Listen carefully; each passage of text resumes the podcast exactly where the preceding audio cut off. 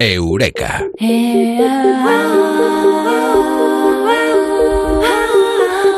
Y atención, eh, descubrimiento importantísimo, muy, muy llamativo. Todas las personas, eh, todas, que tienen ojos azules, todas las personas que tienen ojos azules, descienden del mismo ser humano. Hay matices, eh, no hay matices, pero todos descienden de un mismo tronco. Los ojos azules es un enigma, un enigma histórico que va a dejar de serlo, que está dejándolo ser, gracias a las investigaciones y gracias a los eurekas eh, científicos que tratamos aquí en Eureka con Mado Martínez. Amado, muy buenas, ¿qué tal? Buenas noches, ¿qué tal? Oye, ¿a vosotros en el colegio os enseñaban la canción esa de Ojos Verdes son traidores? Ah, no. No.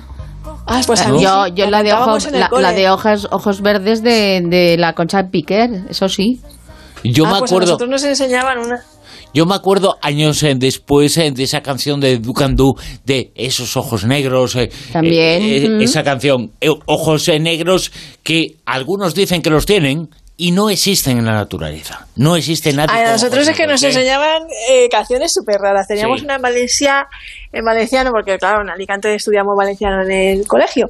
Y era una que era Mon pare no tenas, mon pare no tenas, mamarisa. tal.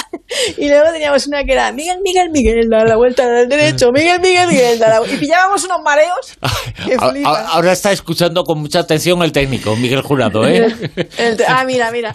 Y había una que era de era, era en castellano, pero tenía trozos en, en gallego. Era en gallego. Sí, nos enseñaban canciones en español y en gallego. Y esta era mitad en español y mitad gallego. Y era un Pero poco tú así vives en Valencia, era, ¿no? En Alicante. Sí, pero, pero sí, ya la sabes que en las Valenciana. zonas donde, donde hay diversidad lingüística eh, se, re- se valora mucho también otras Ah, lenguas vale, y tal. vale. Entonces no solo nos enseñaban canciones en, en Valencia, sino que nos Qué enseñaban versátiles. también- Sí, en, en, en gallego. Y había una que era mitad y mitad, para que, claro, que éramos chiquillos, que era una así de ojos verdes son traidores, ojos... Y no, y de, ah, azules son mentideiros, o sea, ya venía lo Ah, gallego. Ah, sí, sí, sí. Sí, sí, y luego decían, Me "No, suena, los me suena. acastañados son firmes, eh, eh, y verdadeiros. Sí, sí, sí, sí, me suena. sí, bueno, era que como de un poeta, ¿no? No, pues es de María Hostiz, ¿no? Na- Naveira, na- Ah, Naveiriña, ah, do, vale, Naveiriña vale, do vale. Mar, creo que era. Naveiriña do Mar. ¿Qué Muy pregu- bonita la canción. ¿Qué ha preguntado? ¿Que ¿De qué color tenéis los ojos? Yo ya lo sé. Ah, tú lo sabes. lo pregunto. Yo, Ah. yo, yo los tengo de dos colores. Yo los tengo cuando es más eh, clima frío, más marroncito clarito, y cuando es clima de sol, se me ponen verdosos. Ajá. Eh, Y Bruno. Naranjas. sí. Es que es como el, tan, es- es el naranjito del 82. como el tan- pues mira, Sí, mi sí, hermano pero- los tiene, pero los- mi hermano los tiene grises. ¿Ah, sí? Muy rara, sí. Pues, eh, pues, eh, tiene así gris, verde, yo claro. tengo los ojos como no los tiene casi nadie, marrones. Marrones. Yo, yo también. O yo también. Que además es el gen dominante, porque mientras eh, si hay un gen de ojos marrones, ya sabes que va a salir, eh, aunque haya otro de azules, marrones. Esto que decimos, eh, que todas las personas que tienen ojos eh, azules descienden del mismo tronco, tiene que ver precisamente con eso, con el mundo de los genes.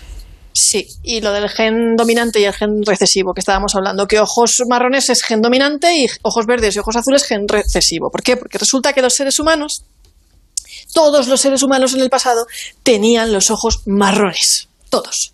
Y solo entre hace 6.000 y 11.000 años empezamos a tenerlos verdes y azules. Lo de verde fue más bien como una gradación de marrón a...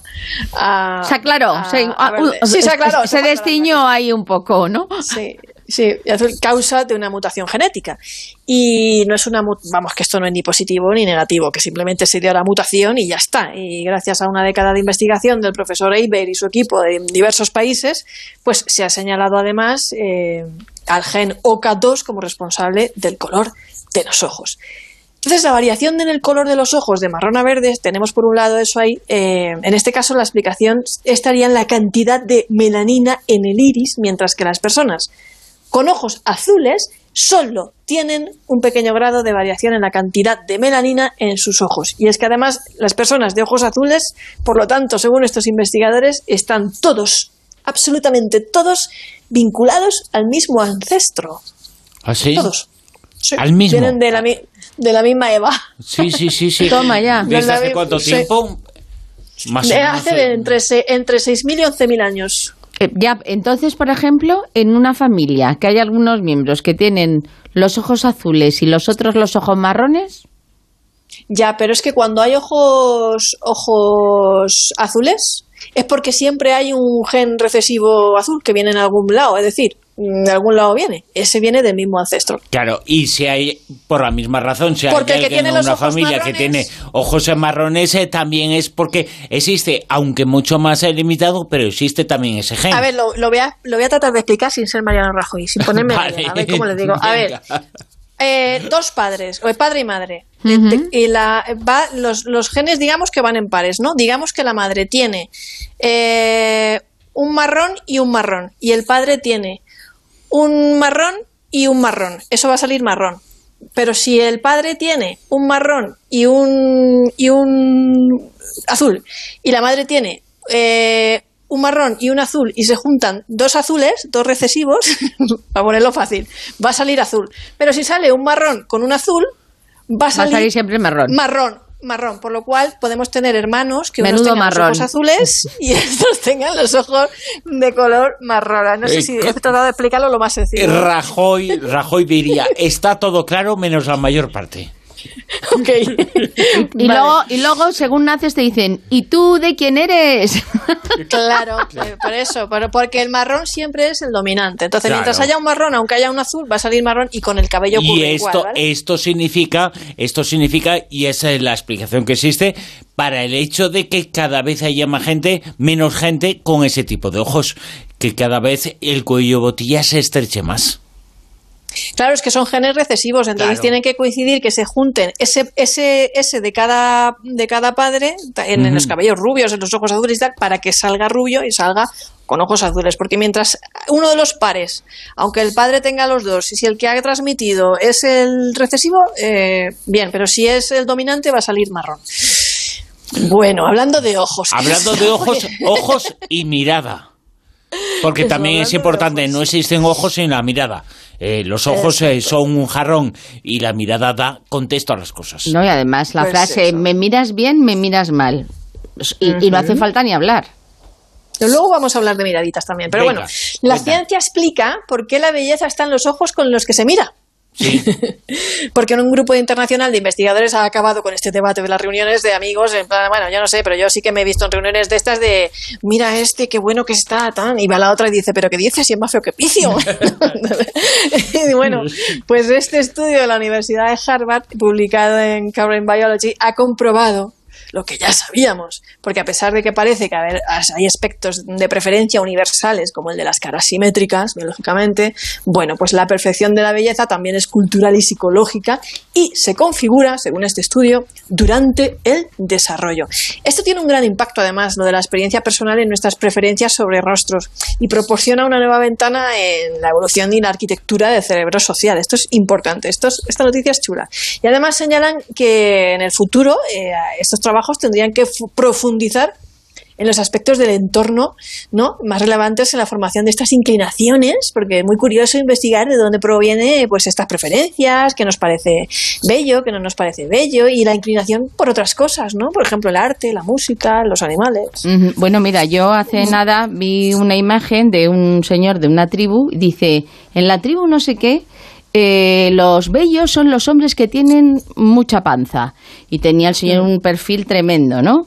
Y entonces dicen, las mujeres les gustan los hombres con mucha panza en esa tribu. Dice, con lo cual, cuando te dicen que eh, tú tienes mucha tripa, no es que tengas mucha tripa, es que te has equivocado y no has nacido en la tribu correspondiente. Sí, sí, y además en algún Eureka ya hemos mencionado también que, las preferencias en el tema del físico, en, culturales, son grandes, o sea, no son igual en todos los lugares del planeta y en todos los tiempos eh, evidentemente esas eh, cosas eh, cambian. Igual que cambian hay mutaciones en los ojos mutaciones científicas genéticas pero también mutaciones en el gusto de un ojo es bonito o un ojo es feo. Y todo depende como decíamos anteriormente de la mirada, de cómo sea la mirada, cómo miran esos ojos, sean del color que sean. Dime cómo me miras y te diré quién eres. Exacto. bueno, pues sí, vamos, vamos, vamos a esto, que esto es muy, esto es muy chulo, todo esto que vamos a contar. Por ejemplo, una persona que parpadea demasiado seguramente está nerviosa. Se aburre o eh, desconfía está como recelosa. Porque inconscientemente al pestañear, si te das cuenta, estamos bloqueando la visión de la persona que tenemos enfrente. Es como que mm, interferencias, ¿sabes? Te estás poniendo ahí como que no, no, no, no, no. Esto es curioso. Y luego eh, sabemos que las pupilas se dilatan, se dilatan o se contraen por efecto de la luz, ¿no? Si estás se hace mucho sol o si es de noche, pero también se dilatan cuando algo nos gusta. Y mientras que las pupilas contraídas son símbolo de hostilidad, eso también hay que decirlo, eh, otra cosa muy chula y muy curiosa es que cuando empatizamos con nuestro interlocutor, pues de la misma manera que cuando abrazamos a nuestra pareja se sincroniza nuestra respiración y nuestros latidos con la otra persona, pues también se iguala el tamaño de nuestra pupila. ¿En serio? Sí, por las neuronas espejo.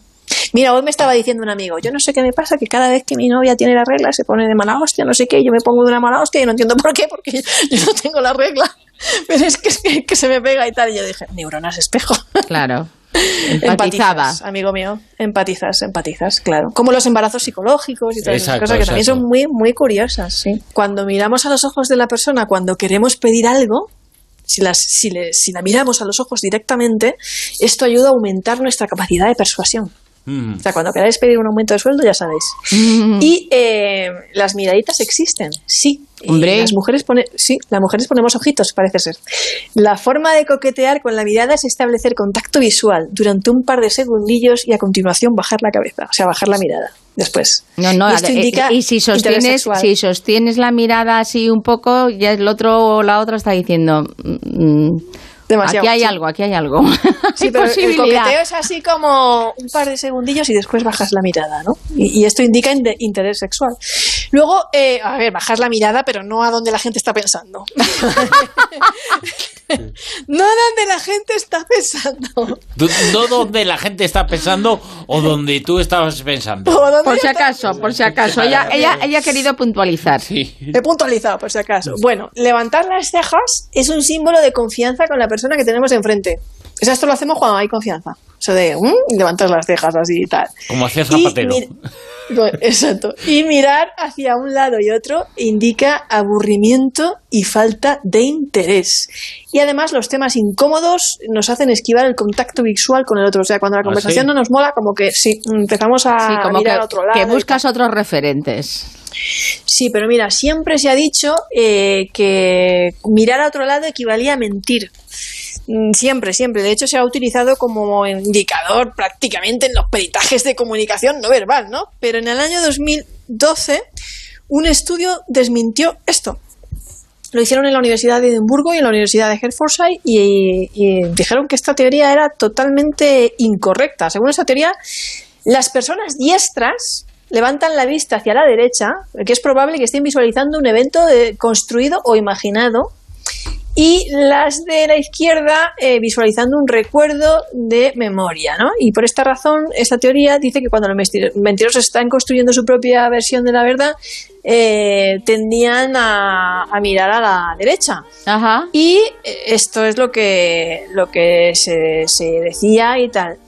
Y eh, pues al final, cuando hicieron este estudio, Caroline Watt de la Universidad de Edimburgo dijo que un gran porcentaje de la población cree que algunos movimientos de los ojos son un signo de mentira y esta idea incluso se enseña en los cursos de formación, lo he dicho, de comunicación no verbal, pero no es verdad porque no hay ninguna em, evidencia que apoye esta idea y eh, debemos abandonarla inmediatamente como fórmula para detectar el, engaño. Y Richard Weisman, psicólogo de la Universidad de Hertfordshire, apuntó además que los resultados de este estudio no revelaron ninguna relación entre la mentira y el movimiento de los ojos, y los del segundo estudio mostraron que informar a la gente sobre las afirmaciones hechas por los profesionales de la programación neurolingüística, que esto lo hicieron en, en este experimento, no mejoraron tampoco sus habilidades para detectar mentiras. Pero es una auténtica verdad el hecho de que se ha descubierto, ha sido un eureka científico que hemos tratado aquí, que hace aproximadamente unos en 10.000 años, unos miles arriba, unos miles abajo, existió un ancestro común, un único ancestro de todas las personas que tienen ahora ojos azules. Eureka, Comado Martínez, Amado, mil gracias. Cuídate. Abrazo grande, chao. La rosa de los vientos en onda cero.